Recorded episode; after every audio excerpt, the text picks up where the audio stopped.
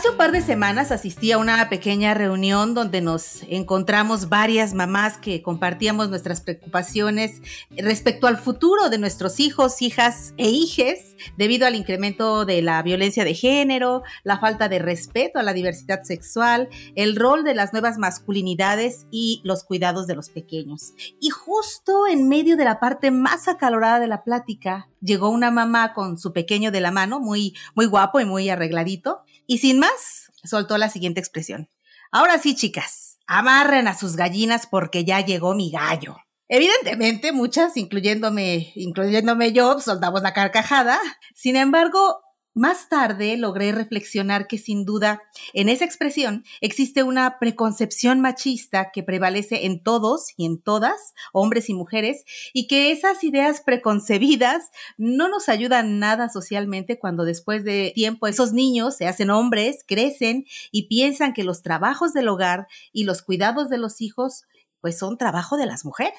¿Dónde empieza la corresponsabilidad y la equidad de hombres y mujeres en la participación y los cuidados del hogar? Y para contestar esta pregunta, Ceci, conocer más sobre este tema, buscamos a nuestro amigo Gaudencio Rodríguez Juárez, quien es facilitador certificado en el Círculo de Seguridad Parental y Disciplina Positiva, es tallerista, es docente, también es conferencista, es consultor de UNICEF en temas de crianza positiva y buen trato. También es autor del libro Cero Golpes, 100 ideas para la erradicación del maltrato infantil. Este es el podcast de FIRA y yo soy Cecilia Arista. Y yo, José Antonio Heredia. Y en esta emisión vamos a hablar de cuidados en el hogar y nuevas masculinidades.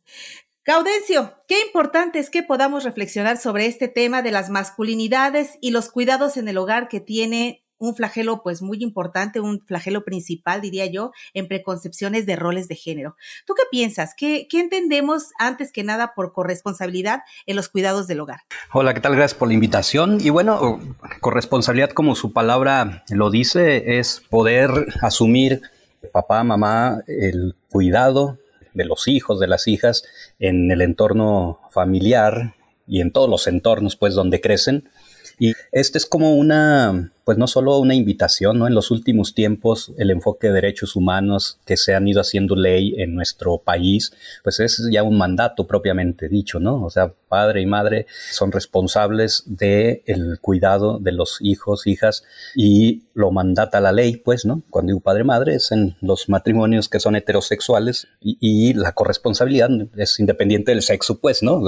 Si son dos mamás, dos papás, consiste en poder asumir los cuidados de una manera pues competente de, ambas partes, ¿no? Asumiendo que eh, somos las personas adultas, y ya lo hablamos en lo general, de una sociedad, las responsables de acompañar y promover la salud mental, física de las nuevas generaciones. Gaudencio, ¿cuál es la situación que prevalece en México en este aspecto? ¿Qué datos nos podrías proporcionar sobre esta brecha que existe en la corresponsabilidad?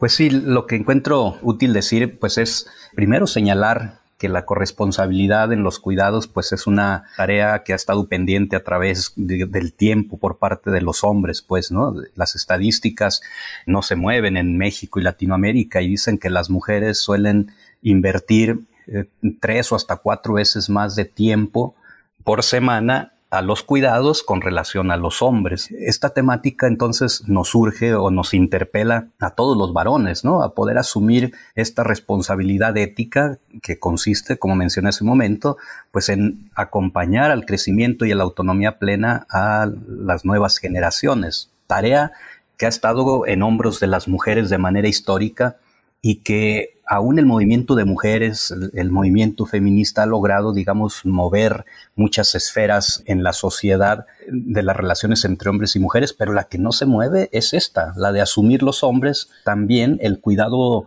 protagónico, activo, responsable de los hijos, de, las hijas. Entonces creo que eso me parece algo importante a no dejar de señalar, a no dejar de decir. Y me viene un dato más. Promundo, que suele hacer evaluaciones del estado de las paternidades, nos decía que una buena noticia ante la pandemia es que los hombres se involucraron más en el cuidado de los hijos e hijas durante la pandemia. La mala noticia es que aún el ritmo es muy lento, porque dicen que a este ritmo, para que haya igualdad en otorgar cuidados hombres y mujeres, tendrán que pasar 92 años. De ese tamaño es la deuda que tenemos los hombres en el involucramiento en este tema, ¿no?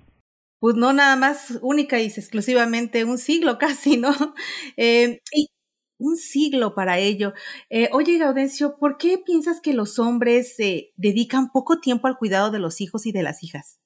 Pues ahí existen variables identificadas, ¿no? Sin lugar a dudas, una de ellas tiene que ver, pues, con una cuestión cultural. Eh, en tu introducción lo señalaste, se nos sigue socializando de una manera diferencial a los hombres y a las mujeres y se nos otorgan roles distintos. Y en esta temática, pues, eh, al hombre se le sigue asignando como un rol de proveedor, de protector, potente, etcétera, y la crianza desde la infancia va en ese sentido, ¿no? Para que se convierta en una persona adulta con estas características, mientras que a las mujeres se les sigue socializando todavía pues en este rol precisamente como de no existir en función de sí, sino en función de las demás personas para cuidarles, para protegerles y con ese mandato pues luego en el día a día se les socializa, ¿no? Se le otorgan juegos y juguetes, responsabilidades diferenciales a unas y otros y entonces esa es una primera variable, ¿no? Es una cultura machista que le da, digamos, más poder e importancia a lo denominado masculino, que lo masculino se le asigna a los hombres, y que a lo femenino, ¿no? Que se le asigna a las mujeres. Y el tema de los cuidados, aunque es digamos, eh, la base donde se sustenta el desarrollo de las sociedades, se ha feminizado, pues, ¿no? Se le ha otorgado a las mujeres y por lo mismo se le ha dado un valor menor. Eso también genera y me lleva a otra variable que los hombres van creciendo y no encuentran atractivo ni estimulante ni motivante dedicar su tiempo a otorgar cuidados. ¿Por qué? Porque eso no es remunerado y entonces eso no genera poder, eso no genera posibilidades de proteger, de proveer y entonces parece que va en contra de su identidad de hombre, ¿no? Y entonces eso tampoco ayuda. Y una variable más de lo macrosistémico, digamos, está asociado al mundo de lo laboral y económico, ¿no? Sabemos que sigue vigente el hecho de que por igual cantidad de trabajo le siguen pagando más a los hombres que a las mujeres. Entonces, esto desincentiva también dedicarse al terreno de los cuidados, que es un trabajo no remunerado. Y pensemos, por ejemplo, una pareja heterosexual que le nace su primer bebé y ambos trabajaban y si quieren dedicar un cuidado, digamos, de más calidad, alguien tiene que o reducir su jornada o renunciar al trabajo. ¿Quién va a renunciar si a él le pagan más por el igual trabajo que están haciendo? Entonces ahí parece que está medio lógico el asunto. Entonces menciono tres variables identificadas de las muchas que existen, ¿no? Porque esto es un fenómeno complejo, no se explica desde un lugar solamente. Como dices, no se explica desde un lugar. Y bueno, también eh, no solamente en el cuidado parental, ¿no? No solo los hijos y las hijas. Tradicionalmente a las mujeres se les ha dado ese papel de cuidar también a los enfermos, a los padres, por ejemplo, ¿no? Y en ese sentido, pues es pues colaborar un poco más en este tipo de cultura que es desigual. Y por otra parte, algo que es bien interesante, y tú lo comentabas ahorita en la, en la crianza y en los roles y en los estereotipos, es la responsabilidad que tenemos las propias mujeres desde la educación, porque si bien es cierto que así viene siendo, la educación recae mucho sobre las mamás, y, si nosotros continuamos o, perpetuamos este tipo de educación, pues ahí las mujeres llevan una parte esencial ¿no? Una parte fundamental para tratar de cambiar las cosas. ¿Crees que esté cambiando ya en este momento un poco? Dices, ¿nos va a llevar 100 años? Sí, sí está cambiando, pero ¿qué necesitarían hacer las mamás para empezar a trabajar esta parte de la división de rol de género o, o de una marcada diferenciación de sexos, ¿no? Fíjate que haces la pregunta y como que mi cerebro se revela a responder qué tienen que hacer las mamás bajo este escenario, porque creo que los que necesitamos hacer algo somos los hombres, ¿no? Es a los hombres a los que nos corresponde asumir, dije hace un momento, esta responsabilidad ética de otorgar los cuidados a las siguientes generaciones. Y como tú dijiste, no solo a los hijos y a las hijas, sino a las niñas y niños de nuestra sociedad, ¿no? A los sobrinos, a los vecinos, a, eh, a quien necesita de, de apoyo para poder ser acompañado en la vida, porque recordemos que el tema de la crianza no es un asunto individual ni familiar, es, es, un asunto colectivo que desafortunadamente a través de las décadas las sociedades industrializadas, entre más industrializadas y más grandes, más fueron atomizando a las familias, dejándole la responsabilidad de la formación de sus crías a la familia solamente, y no alcanza, dice el proverbio africano, para crear es necesaria toda una tribu. Y en ciudades industrializadas eso se ha perdido y ha recaído en hombros solo de uno o dos personas para crear, casi siempre las mujeres, y eso no es suficiente. Entonces, la primera respuesta que, que, me nace así más espontánea es decir, creo que tenemos que asumir esta responsabilidad que tenemos con las nuevas generaciones, los hombres. Insisto, desde el rol que tengamos en la sociedad, llámese padre, padrino, tío, eh, primo, vecino, terapeuta, instructor, desde el rol que sea, necesitamos meter el tema en nuestra agenda, saber que nos compete. Y ya si lo intento en la línea de, tu pregunta, yo creo que eh, las mujeres lo que podría beneficiar sería hacer conciencia de que el machismo es una cuestión, digamos, propia de las culturas patriarcales como las de Occidente y que tiene como característica eso, darle más importancia a lo masculino que compete a los hombres que a lo femenino ¿Para qué? Para estar alertas y para no, mm, en lo posible, evitar ser transmisoras de este mandato social, eh, cultural, para que en la vida cotidiana se le deje de poner sexo a las funciones de cuidado, pues, ¿no? O sea, cuidar a niñas y niños no es un patrimonio de las mujeres, porque no es cierto que ellas por naturaleza están dotadas para la crianza, no por naturaleza. O sea, cuando hablamos de crianza hablamos de parentalidad. Y esta es un conjunto, digamos, de habilidades, conocimientos, actitudes que se van fortaleciendo o no a través del tiempo y que tenemos el potencial para otorgar una parentalidad suficientemente buena hombres y mujeres. No tiene que ver con el sexo. Eh, hombres y mujeres tenemos el potencial para lograrlo. ¿Qué es lo que determina que alguien se vuelva más competente que otra persona para criar, el entrenamiento, la práctica, la dedicación que se le ha metido a ese tema, ¿no? Y decíamos, se socializa diferente. A las niñas desde edad muy temprana se le acercan juegos y juguetes que tiene que ver ya con cuidar de los otros. Y a los niños varones se les ofrecen curiosamente juegos y juguetes que no tienen que ver con cuidar al otro, ¿no? Sino con explorar el entorno. Entonces, para ellos, pistolas y veces cosas bélicas, flechas, arcos y cochecitos. Y para ellas, pues muñecos, cocinetas, etcétera, puros oportunidades para ejercitar habilidades diferenciales desde la infancia. Y como tú bien decías, van creciendo y en la adolescencia a ellas se les empieza a delegar el cuidado de los enfermos en la familia, de los hijos menores, mientras que a ellos se les lanza ya hacia el espacio público, ¿no? A que estudien, jueguen fútbol, tal, tal, entonces, creo que necesitamos hombres y mujeres generar esta conciencia de la sociedad en la que vivimos para poderle quitar el sexo a las funciones que no son más que funciones humanas. Me estoy refiriendo a la capacidad, habilidad y actitud para cuidar a los otros seres humanos. Tenemos el potencial ambos y entonces hay que democratizar las funciones de cuidado en la vida cotidiana y ahí las parejas pues tendrían la oportunidad de ir haciendo acuerdos preferentemente desde antes de formalizar su relación, desde antes de tener hijas e hijos para que estén en un acuerdo de que esto lo van a ir distribuyendo en función del momento de ciclo vital de familia que estén atravesando, pero siempre sabiendo que ambos tienen el potencial para cuidar, para producir, para trabajar, para pues para hacer todo lo que hay en la vida, ¿no? Oye, Gaudencio, ¿y por qué consideras que es conveniente que los hombres nos involucremos más en el cuidado de los hijos? ¿Y qué beneficios tiene que nos estemos involucrando? Es decir, ¿de qué nos estamos perdiendo nosotros? Sí, se me, hace, me gusta esa, pregunta porque creo que nos hemos perdido de vista que practicar una paternidad comprometida o, y, ojo, cuando yo digo paternidad no perdamos de vista que esta es una es distinta a la progenie, ¿no? Una cosa es, ser progenitor, otra cosa es ser, ejercer la paternidad. La paternidad la podemos ejercer con los propios hijos, pero también con los que no lo son, ¿no? Paternar tiene que ver con eso, con ayudar al otro a ir adquiriendo habilidades que le den autonomía para la vida.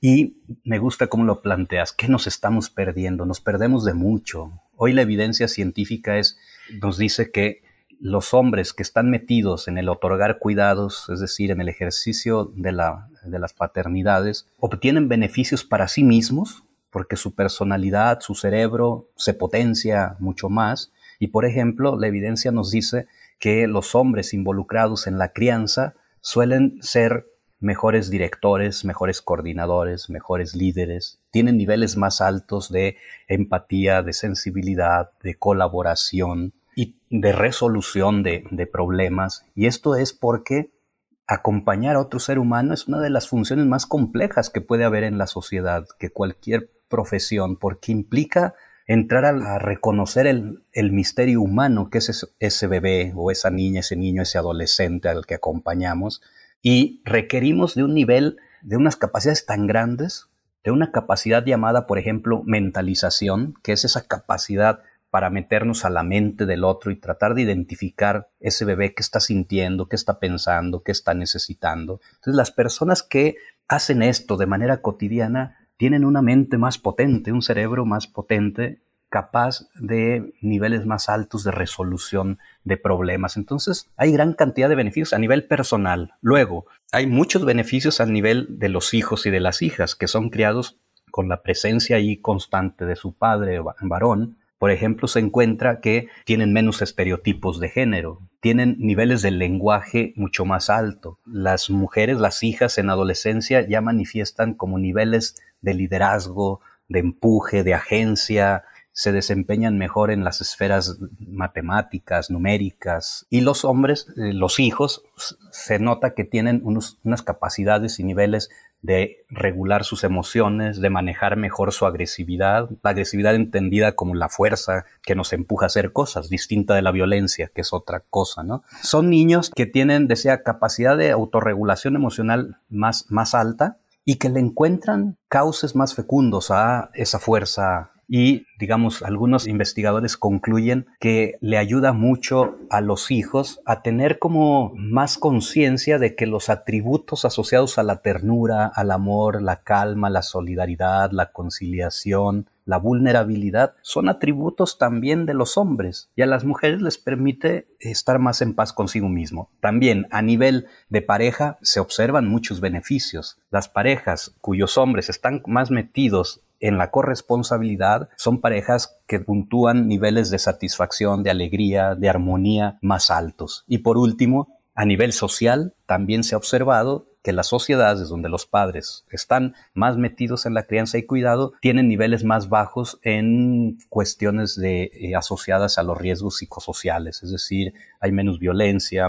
menos acoso escolar, menos adicciones, menos embarazo adolescente, entonces, a todas las esferas trae beneficio el que los hombres nos comprometamos en el cuidado. Cierto, lo que estás diciendo es súper importante porque fíjate cómo somos capaces de prever, por ejemplo, la parte financiera, ¿no? Vemos que nuestro dinero está perdiendo poder adquisitivo y somos capaces de prever a lo mejor, en, en algunos casos, ¿no? Y buscar inversiones y buscar prever una situación de carácter financiera.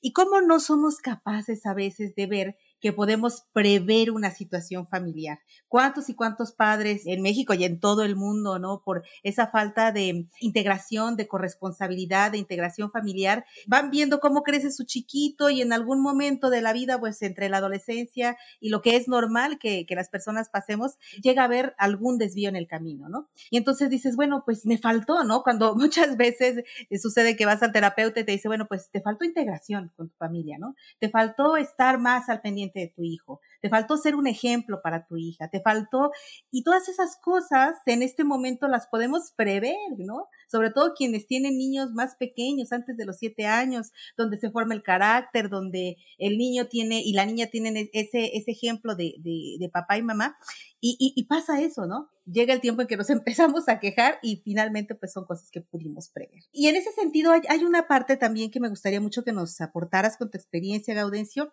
y es respecto a la forma de la crianza. Muchos padres tienen la creencia o la tradición de realizar la crianza con base a castigos corporales y gritos. Muchos de, nuestras generaciones anteriores, a lo mejor muchos de quienes nos escuchan también fueron criados así, es como una parte tradicional. La crianza, castigos corporales y gritos para lograr obediencia o respeto. Y, bueno, y ahora por el contrario, otros educan a sus hijos con una falta total de límites. ¿Es, es posible encontrar un equilibrio en esta filosofía de cero golpes.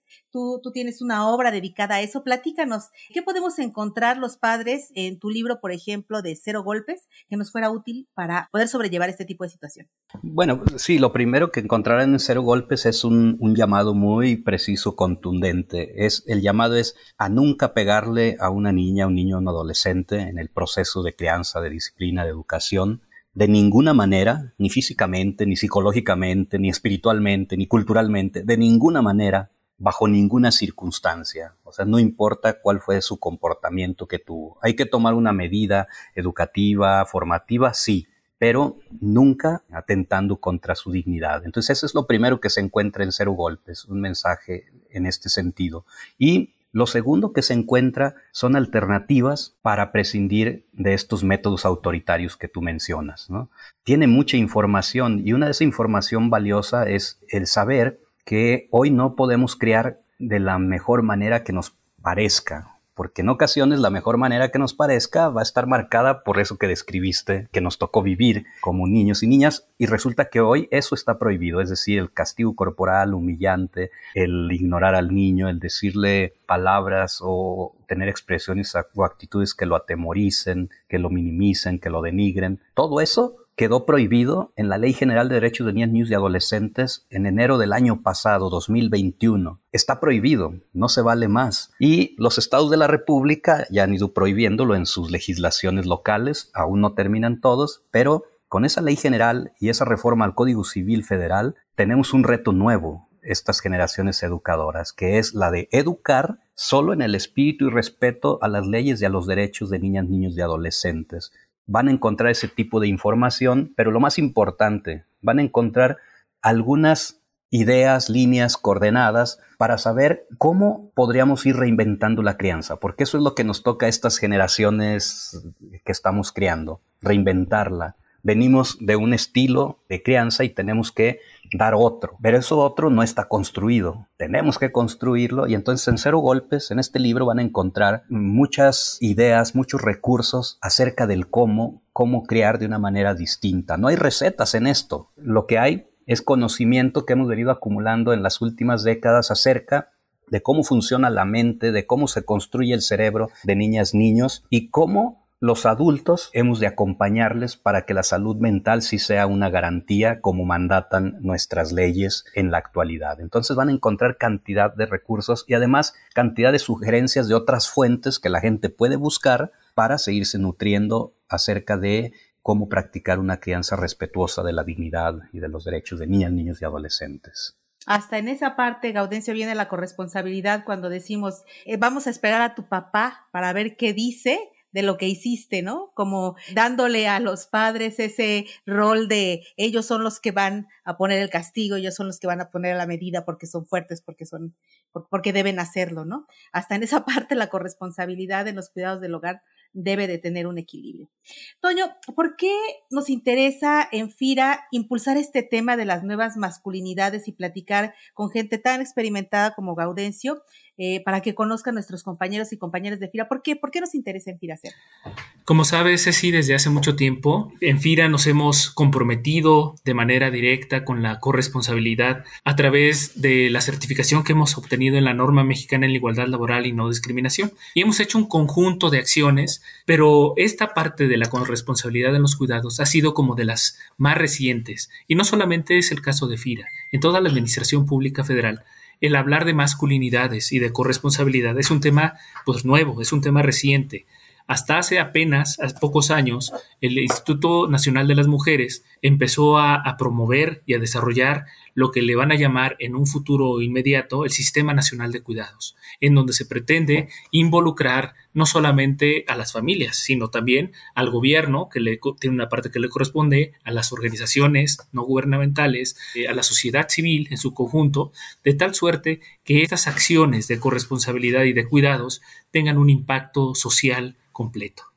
Por eso es que en FIRA hemos estado en punta de lanza desde hace un par de años promoviendo acciones de sensibilización en materia de masculinidades y de labores de cuidado y crianza para poder abonar a estos puntos que son nuevos elementos en materia de igualdad laboral y no discriminación. Excelente, Toño. Eso es una parte muy importante que tenemos que trabajar. Pareciera que no es una cuestión que pudiera ser propia de los centros de trabajo, pero habría que aprovechar todos los espacios que tuviéramos desde casa, desde los medios de comunicación, desde la propia oficina, desde donde sea, para poder cambiar esto que es una realidad social. Por cierto, seguramente Gaudencio lo conoce. Hay un proyecto bien interesante. Eh, para ti que escuchas el podcast de FIRA, te invito a que lo busques. Se llama De Machos a Hombres. Es un proyecto de comunicación de Instituto para el Desarrollo de Masculinidades Antihegemónicas. Hasta el nombre es, eh, eh, em, impactante, Instituto para el Desarrollo de Masculinidades Antihegemónicas, que bueno, crea contenidos y crea campañas para, pues para incomodarnos y para sacar a ese machista que todas las personas llevamos dentro. Así que, pues se los recomiendo también ampliamente. Hay mucho, Gaudencio, Otoño, que pudiéramos platicar sobre el tema. Sin embargo, bueno, yo quisiera que esta fuera un primer acercamiento para quien empieza a reflexionar acerca de la importancia de los cuidados y de la nueva masculinidad. Toño, que es nuestro especialista de cultura y desarrollo organizacional, bueno, pues trabaja en, en, en ese sentido. Así que bueno, Toño, es como siempre un gusto compartir esta, esta charla contigo. Igualmente, Ceci, gracias por ayudarnos a, a, transmitir todos estos conocimientos y experiencias que nos van a ayudar a tener un mejor personal, personal más capacitado, más humano, más empático y más real. Y maestro Gaudencio Rodríguez Juárez, muchísimas gracias por compartir con nosotros tu conocimiento y experiencia aquí en el podcast de FIRA. Muchísimas gracias. Y me gustaría, maestro, antes de, de, despedirnos, que pudieras darnos los datos de contacto donde te pueden localizar y pueden conocer el material que compartes. Sí, a mí me encuentran en Instagram como Gaudencio Rodríguez Juárez, en Facebook como Gaudencio Rodríguez J, Parentalidad y Buenos Tratos. Y bueno, para ti que nos escuchas y que además te interesa saber más acerca de este tema, tenemos una sorpresa. Fíjate que el maestro Gaudencio Rodríguez Juárez nos está obsequiando un libro, un libro que vamos a poder eh, compartir, vamos a poder rifar entre todos los compañeros. Y la mecánica para obtener el libro es que las primeras 20 personas que nos envíen un correo a enlace.fira.go.mx diciendo número uno que escucharon el podcast y número que nos compartan alguna experiencia de crianza en donde ustedes puedan comentarnos qué es lo que hacen para que sus hijos vean tanto en la figura paterna como en la figura paterna una corresponsabilidad en las tareas del hogar. Y bueno, pues ahora sí, como cada semana te invitamos a que compartas ampliamente este podcast en tus redes sociales para hacer llegar esta información a todos y a todas las que busquen cómo mejorar sus capacidades como padres en beneficio de nuestra sociedad. Agradecemos en la producción a nuestro compañero Axel Escutia y te esperamos la próxima semana con otra conversación aquí en el podcast de FIRA.